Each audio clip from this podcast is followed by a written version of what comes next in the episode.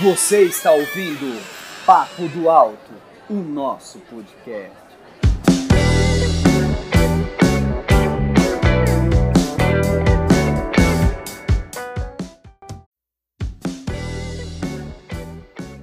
Muito bem, muito bem, muito bem, pessoal. Aqui é o Renan. E quase hoje não deu para gravar nosso podcast, não é mesmo, Cleverson? Com certeza. Pessoal, nós estamos começando aqui o nosso quarto episódio, porque ler a Bíblia, que será um papo aqui comigo, Renan, e com o Cleverson, do nosso podcast Papo do Alto. Ah, e você que está nos ouvindo, aproveite e nos siga nas plataformas de streaming. Por exemplo, Spotify, Deezer e, é claro, nos siga também em nosso Instagram, arroba papo, underline do alto. Mas agora vai, né, Cleverson? Bora, Renan, para discutir esse assunto também importante, que ficou evidente também nesse período que nós estamos passando, né? Onde Sim. as pessoas tiveram que abrir mais o texto da Bíblia. É uma das coisas que virou a moda e, lógico, é uma coisa muito importante, é o culto doméstico, que poderia até ser um tema para os nossos, nossos próximos podcasts, mas o fato que as pessoas, as pessoas, tiveram que ter um contato maior com, as, com a Bíblia, com as Escrituras. E, e eu me lembro de uma live que eu e você fez, você colocou algumas dicas de como que nós podemos ler a palavra de Deus e também discutindo aqui com você, com o Pedro, e a gente nessa reflexão, nós chegamos à conclusão que antes de dar dicas de como você pode ler a Bíblia, nós temos que responder a pergunta por que ler a Bíblia. E eu penso, para trazer uma questão de reflexão básica, que por que, que eu leio a Bíblia? Pessoalmente, eu leio a Bíblia porque ela é importante para mim, porque ela faz diferença na minha vida. Ela não é um livro que é um amuleto, não é um livro que eu deixo aberto no Salmo 91, 90, para ver que se sai alguma palavra mágica para abençoar minha vida. Não, ela faz parte da minha convicção de fé. É, nós, né, Renan, que somos aí de uma origem reformada, onde um dos temas centrais da reforma é somente a escritura. Se somente é a escritura, nós temos um motivo essencial para ler aquilo que a nossa, aquilo que nós chamamos de regra de fé, num contexto brasileiro onde nós não gostamos muito de ler manual, a gente, a gente compra um produto e já acha que sabe tudo do produto, e a Bíblia também é como um manual, é, só que às vezes a gente, ele é um manual de vida, mas a gente acha que pode viver a nossa vida sem ler o manual e acaba dando tudo errado. Então, eu creio que é importante nós lermos a Bíblia por vários motivos, eu sei que tem outros motivos aí que está em pauta e a gente vai discutir. É verdade, e são questões que nós nos perguntamos diariamente, não é mesmo? Às vezes em algum momento da nossa vida, a gente vai perguntar sobre a Bíblia. Eu mesmo já me perguntei várias vezes sobre ela, e antes da gente, é, como o Cleverson falou, antes mesmo da gente falar para vocês, dar instruções para vocês de como ler a Bíblia, dar ferramentas para vocês de como ler a palavra de Deus, a gente pensou que um assunto muito importante seria o porquê ler a Bíblia.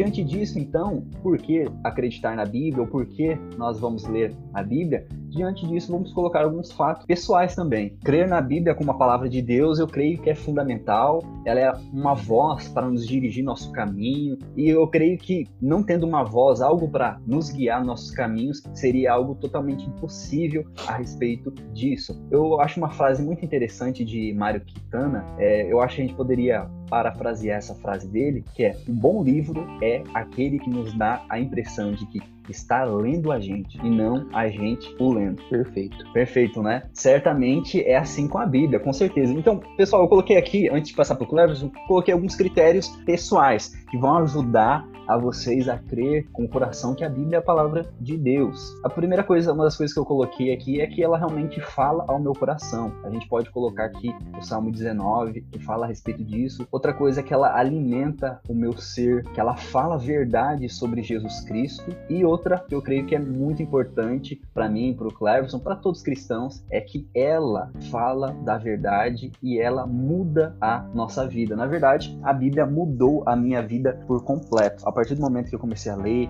entender e ter pessoas ao redor falando a respeito da Bíblia, eu procurando isso, eu creio que há um Renan antes da Bíblia e um Renan depois da Bíblia. Com certeza, Renan. E a, e a Bíblia fala, né? Conhecerei-vos a verdade e a verdade vos libertará. E a verdade tem não somente libertado, né? De uma maneira até é, de um dia para o outro, mas ela está nos libertando. Então você que nos ouve, saiba de uma coisa: nós somos pessoas que gradualmente, diariamente, somos libertos pela palavra de Deus. Você pode crer aí que às vezes nós estamos diante de algum texto da palavra de Deus e você fala, nossa, isso aqui eu nunca tinha visto, isso aqui mudou a minha vida, eu preciso, é, eu preciso mudar a partir de agora. É uma questão pessoal que eu coloco, que eu estava ouvindo uma pregação essa semana é, no livro de Neemias, e quantas vezes eu já preguei no livro de Neemias, já ouvi pregações sobre Neemias, e ouvindo o pastor falar, e aquele texto eu falei, eu nunca vi esse texto dessa maneira, e isso falou profundamente ao meu coração, e eu falei, eu preciso fazer diferente, eu preciso mudar a minha atitude. Então, a palavra de Deus é fantástica, Renan, ela tem esse aspecto de se renovar diariamente, de mudar, e é como ela mesma afirma, que ela é uma espada afiada, e que ela divide aquilo que é indivisível, né? Ela chega a afirmar que divide alma e espírito. Eu não quero entrar na polêmica aí sobre em quantas partes o homem é, é formado, mas eu creio que é apenas em duas. Então,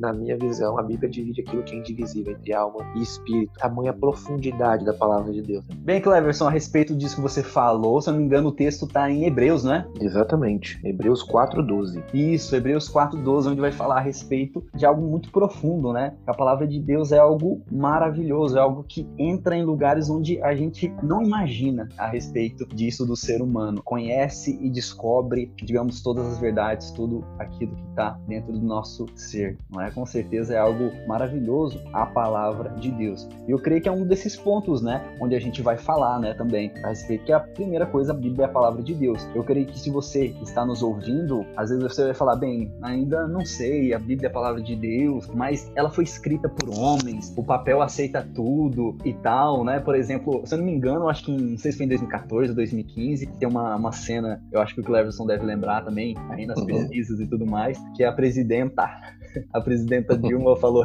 umas questões sobre fábulas, né? Que a Bíblia é, é somente fábulas, são umas questões que tem coisas boas, que tem coisas realmente para a gente aprender, mas a Bíblia é uma questão de fábulas e tudo mais. E às vezes a pessoa, é, como posso dizer, ela cresce, não tem uma oportunidade, quem sabe como nós, de crescer ouvindo a palavra de Deus, ouvindo na escola bíblica dominical ali, entendendo e observando quão séria é a palavra de Deus. Às vezes é você que nos ouve aí e não acredita, não vê com tanta importância a Bíblia. Por que eu vou ler? E às vezes você pode até perguntar a respeito assim, né, Clarison? A Bíblia foi alterada com o tempo? Você tem alguma coisa para falar a respeito disso antes? Deu? Então, uh, existe muito questionamento, né, se a Bíblia foi alterada com o tempo. É lógico que esse não é o propósito, porque isso daria aí um podcast de pelo menos uns 10 episódios, né? É, a gente poderia pesquisar falar um pouquinho sobre manuscritologia, baixa crítica, que eles chamam, é, crítica textual, né? Uhum, é. Uma coisa que eu posso falar, e você que, que nos ouve pode bem tranquilo, que ali é que a Bíblia é um dos livros antigos que talvez é, é, tenha um maior número de cópias preservadas, principalmente falando do Novo Testamento, Antigo Testamento, as cópias, a evidência de cópias, nós temos aí cerca de 5 mil, mais de 5 mil cópias. Isso, mais de 5 mil cópias aí. É, e quando você compara uma cópia com a outra, nós chegamos a uma, uma precisão de quase 95%. Uhum. Então a, a, Bíblia ela é um livro que, nesse sentido, até fazendo uma comparação, nós temos mais evidências históricas sobre a Bíblia do que os próprios escritos dos filósofos gregos, como Platão, onde Sim. você não tem é, tanta evidência e o povo acredita mais em Platão do que às vezes em Jesus, do que esses filósofos, né? É, Clarison, é interessante porque, por exemplo, você que nos ouve, todo mundo fala assim, ué, é óbvio que Platão existe, é óbvio que Sócrates né, existe e tudo mais, né? E agora quando fala a respeito sobre Jesus Cristo, é uma lenda, é uma coisa que não, é fé, né? Ah, sim, eles questionam e, e é engraçado porque hoje é, alguns ateus que são sérios, pessoas que, que não acreditam mesmo em Deus, mas não até, eles não negam a existência de Jesus, né? Pessoas que são sinceras e fiéis não negam. E, e aliás, negar a existência de Jesus é até é uma falta de, de fidelidade intelectual, né? Então é uma desonestidade intelectual você querer dizer que Platão ou Sócrates existiu e Jesus não. E não que nós é, não acreditemos em Platão ou Sócrates, nós acreditamos e até citamos dentro do nosso meio cristão, dentro do nosso círculo reformado. Eles têm mas, sua importância, né? É, eles têm sua importância. Nós não negamos quantas pessoas negam o próprio Jesus e a própria historicidade ou crítica da Bíblia, né?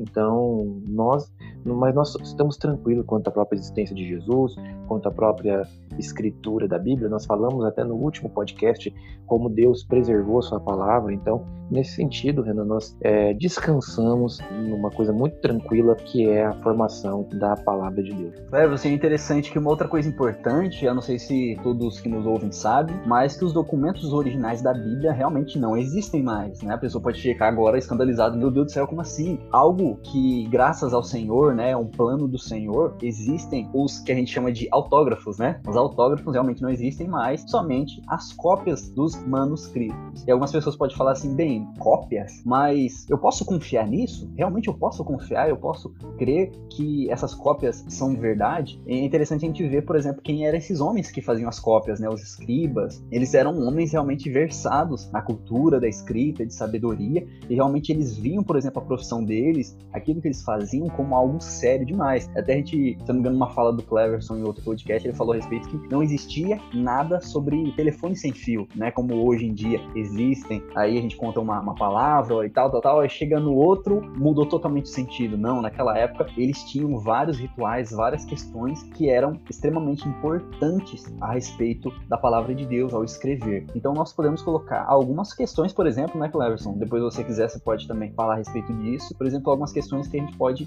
afirmar que a Bíblia é confiável. Uma delas você citou também a respeito, por exemplo, de achados arqueológicos. Existem Sim. várias e várias descobertas, né? creio que até recentes também, de alguma das cópias de algumas coisas presentes do primeiro século. Então, nomes, lugares, vilas desconhecidas, vasos, desenhos, várias e várias coisas. Esses achados arqueológicos mostram e narram né, todo esse episódio do passado. Outra questão também que eu creio que você falou a respeito, por exemplo, da coerência entre os textos. A Bíblia Sim. possui entre 95% a 98%. É interessante você fica pensando assim, como assim é, coerência? Bem, existem vários e vários cópias em várias línguas e várias religiões que foram encontradas. E é interessante que como essas cópias é, realmente são confiáveis, como essas cópias elas conseguiram, por mais de línguas diferentes, conseguir estar com o mesmo sentido. A gente vê que é uma obra de Deus, uma obra da palavra do Senhor, né, de preservação. Você ia falar alguma coisa, Claro? Não, e também o critério, o critério de cópias, né, quando a gente fala de copista, é, não é igual aquele ditado que o professor faz na escola, onde ele fala uma frase, você não entende nada, né, ou fazia, é. né, nem professores fazem mais isso, mas aqueles que nos ouvem, que é da nossa geração, né, Renan? Que o professor chegava, fazia um texto e, e não, importava, o ditado era palavra por palavra, né? Uhum. E ao ponto que, se houvesse, se percebesse que é, houve algum erro na cópia, eles jogavam fora a cópia, né? Então, assim, Isso. Lógico que há diferenças, você pode ouvir um jeito, eu posso ouvir outro, mas o critério de cópia era, era fantástico, né? E aí nós vemos é, tudo isso que nós falamos, né, Renan? Nós percebemos que com isso é suficiente, pelo menos aqui para nossa proposta, crer que a Bíblia é a palavra de Deus. Sem dúvida. Sem contar, por exemplo, a quantidade de cópias preservadas, como você mesmo afirmou, mais de 5 mil, né? É, fora os fragmentos que nós temos também do Novo Testamento, se eu não me engano aqui nas minhas pesquisas, são mais de 24 mil cópias e fragmentos preservados da Bíblia toda. Então, realmente, tudo esse levantado histórico e arqueológico é algo de muita confiança para nós, né, diante dos estudiosos das ciências humanas e a respeito disso. Por exemplo, cópias de Platão, Aristóteles, Homero e outros homens, eles têm números menores, pequenos a respeito de cópias e comprovações arqueológicas que realmente eles existiram. Por exemplo, eu vou citar aqui para vocês que nos ouvem, Platão. Só existe sete cópias da, daquela época e tudo mais a respeito deles. Por exemplo, Aristóteles. Só existe 49 cópias. Homero, 643 cópias. E a Bíblia tem mais de 24 mil. Aí eu pergunto para você, se você fosse acreditar, em qual você acreditaria? Qual que é realmente mais digno de confiança? Platão que tem ali, como eu disse para vocês, sete cópias? Ou a Bíblia que tem mais de 27 mil cópias e fragmentos, todos preservados e todos realmente ali 90, 95, 98% exatamente igual? que é uma questão na arqueologia, algo extremamente alto, não é mesmo? Exatamente, Renan. E eu creio, creio que é, isso é suficiente, né, para nossa proposta e aquilo que nós propomos do porquê da Bíblia, né? Se você Exato. ficou com alguma dúvida, né, você pode também nos procurar nas nossas redes sociais, né, no meu Instagram, no Instagram do Renan, ou mandar um recado aí no Instagram do Papo do Alto, se ficar com alguma dúvida sobre isso, porque o assunto é lógico, ele é inesgotável e não é, não é a nossa proposta esgotar o assunto nesse podcast, né? Mas eu entendo que todas as informações que o Renan trouxe, aquilo que nós falamos já é suficiente, embora Renan, nós cremos que a maior ação para convencer o homem que a Bíblia é a palavra de Deus é a ação do Espírito Santo, né? É lógico que a Bíblia é a palavra de Deus, independentemente do que as pessoas creem, mas se o Espírito Santo não convencer o homem que a Bíblia é a palavra de Deus, ela nunca será. Exato, não tem. Nós cremos a respeito disso, da ação e do poder do Espírito Santo em restaurar, em convencer a vida das pessoas. Uma outra questão que nós colocamos aqui também é, por exemplo, a afirmação dos apóstolos e do próprio Jesus Cristo,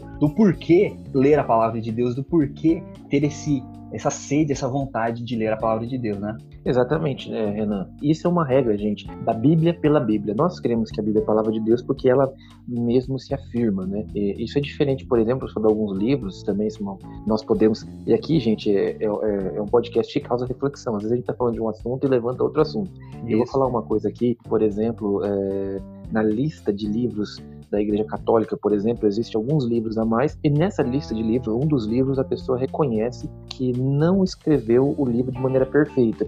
E no cânon judaico, no cânon cristão que nós aceitamos, que são 66 livros, alguns autores afirmam que é uma, uma, uma palavra inspirada pelo Espírito Santo, como o apóstolo Pedro fala que a escritura não foi feita por elucidação humana, mas pela, pelo Espírito Santo de Deus. Então a Bíblia, ela se confirma, a Bíblia tem as ela tem afirmações que se confirmam e ela se completa. Apesar de algumas pessoas quererem levantar aparentes contradições, há mais harmonia naquilo que o texto fala, do que a Bíblia se afirma, há um complemento, um livro complementando o outro do que aparentes contradições. E a gente vê isso que no Novo Testamento os apóstolos fizeram afirmações, por exemplo, do Antigo Testamento, chamando de escritura, reconhecendo o Antigo Testamento de Gênesis a Malaquias como palavra de Deus. O apóstolo Paulo, por exemplo, em vários momentos nas suas cartas, vai dizer, conforme diz as Escrituras, conforme diz as Escrituras, e nós vemos também Jesus reconhecendo isso. Então há um reconhecimento que sim, a Bíblia é a palavra de Deus,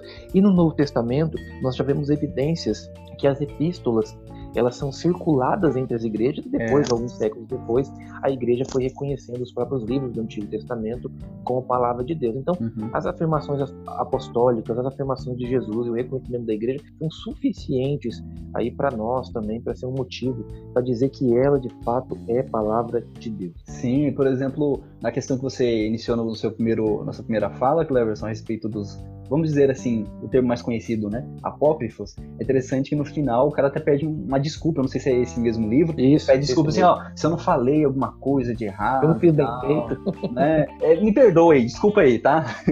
e é uma questão, por exemplo, de palavra de Deus, se nós entendemos se a palavra de Deus é a verdade, não, não existe esse negócio de pedir desculpa, né? É, ela é inerrante, né? Isso. Esse é um termo muito é, importante para o nosso pensamento e nossa discussão aqui, né? Se eu não me engano, esse termo aí ele foi levantado com um pouco mais força, né? Um, acho que um pouco mais de 200 anos atrás, né? No começo do século XX, a respeito, por exemplo, na, naquela onda dos liberais e tal, Sim, a né? discussão foi levantada, né? Isso. Isso, ela, ela foi, a, a inerrância né, foi questionada pelos liberais e é, eu creio que até no, no, começo dos anos 900, ali 1900, uhum. 1915, 20, né, alguns liberais começaram a questionar a inerrância bíblica, né? Até numa, vou colocar aqui, fazer uma, uma explicação maior da minha expressão, quando eu falo que a Bíblia se torna a palavra de Deus através do convencimento do Espírito Santo, eu não estou sendo é, eu não estou falando que ela só se torna para quando é alguém que se convence, ela é a palavra de Deus, Sim. mas nós cremos que é só o Espírito Santo que convence realmente, não são evidências científicas que convencem o homem. Então,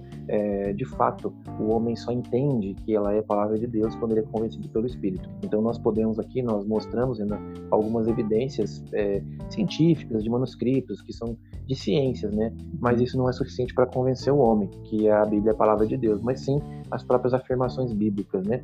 E, e é interessante, né, que você falou que de fato os liberais tentaram questionar os erros das escrituras, mas nós entendemos que ela é inerrante, que ela é infalível e, e as afirmações entre elas elas casam de tal forma que, por exemplo, só quero dar um exemplo, há uma harmonia tão grande, né? Quando você olha é, Abraão, por exemplo, quando ele vai levar o seu filho é, Isaac para o sacrifício, é, ele pergunta onde está o cordeiro. E talvez você pode entrar assim e fala assim, o texto responde né, onde está o cordeiro. Mas quando você olha a Bíblia como um todo, por exemplo, João Batista responde, eis o cordeiro de Deus que tira o uhum. pecado do mundo. Então é interessante nós olharmos fazia... a Bíblia. Eu sei que eu já estou adiantando um ponto aqui, uhum. mas é interessante nós olharmos a harmonia bíblica, né? Por exemplo, uma, uma questão que Martinho Lutero teve uma dificuldade, né? Nós elogiamos ele num podcast, agora ele teve uma dificuldade tão grande com a carta de Tiago, lógico. Sim. Isso é explicado pelo contexto dele, onde ele estava enfervecido pela salvação pela graça, enquanto ele se depara com Tiago, que fala aí que a fé sem obras é morta. Ele acha ele a carta de, de palha, né? Carta de palha, Isso, assim. embora, Renan, embora, Renan, ele tenha voltado atrás, viu? Porque Sim. depois de uma segunda edição que ele vai fazer da Bíblia, ele coloca a carta de Tiago não em apêndice, mas ele coloca a carta de Tiago dentro do cânon do cânon bíblico. Então, e ele vai conciliando, né? E nós entendemos, por exemplo, que a salvação é pela graça, como afirma Efésios, mas também que as obras evidenciam essa salvação. Então, isso é uma harmonia bíblica Sim. perfeita de um livro com o outro. Né? Porque é interessante, Cleverson, que diante de alguns, muitos anos, não vou dizer muitos anos atrás, mas é uma, uma das coisas que as pessoas levantavam e dentro do que você fala, é falava assim, ó, a fé e a razão você tem que escolher, né? Você tem que escolher a fé ou a razão. é interessante que esses dados, essas coisas que a gente colocou, mostram que a fé e a razão, sim, elas andam juntas. É interessante a gente observar que a Bíblia, ela, para o cristão, ela é a palavra de Deus e nós temos fé e nós cremos e nós amamos a palavra de Deus.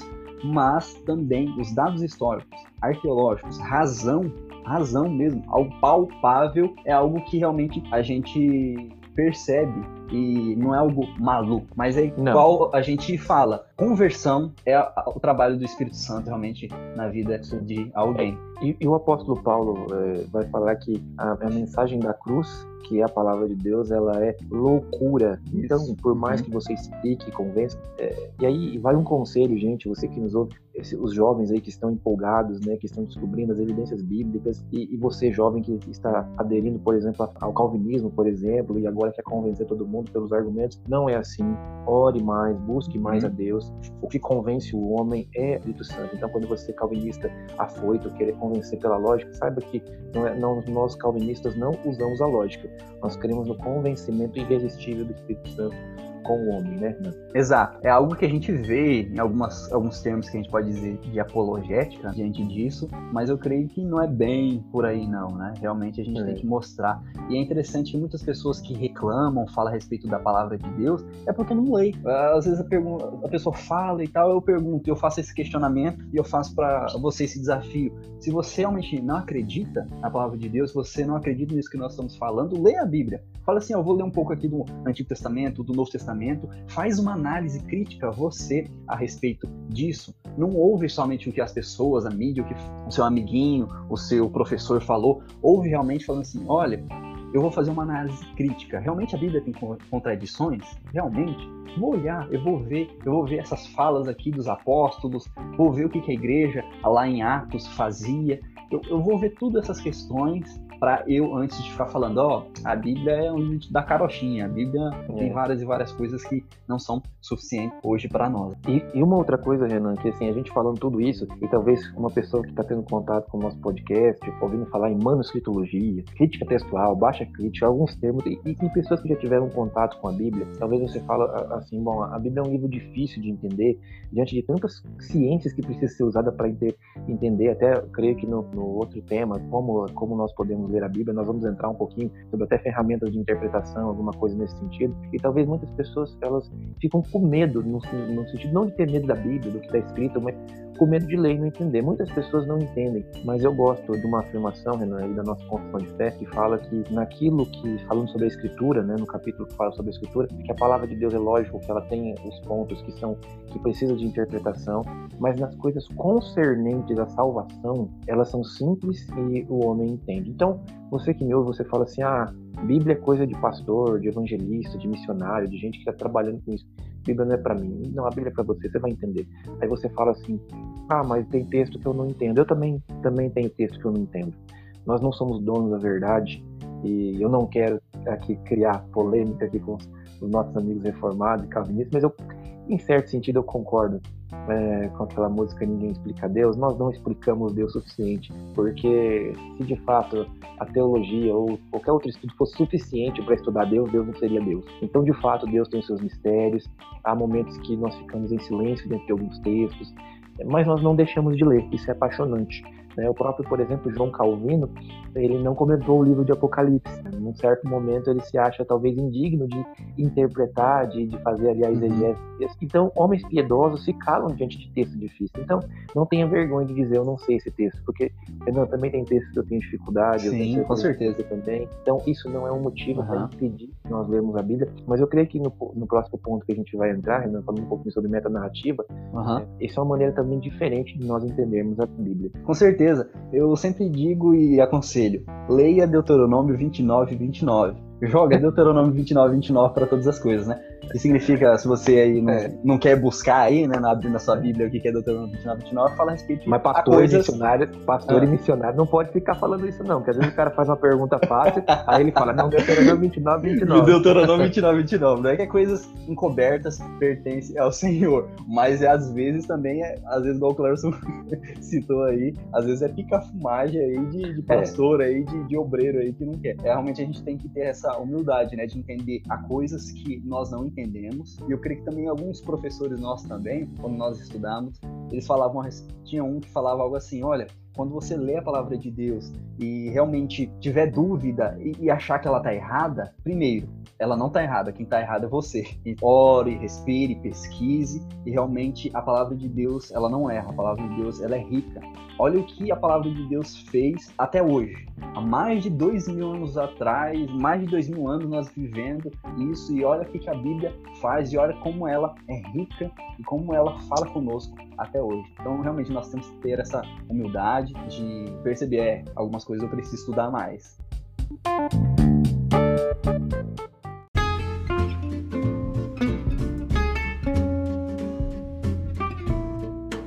Vamos lá, vamos lá, vamos lá. Aqui é o Renan e obrigado por você estar ligado no Papo do Alto. Mas calma, ainda não concluímos nosso assunto do porquê ler a Bíblia.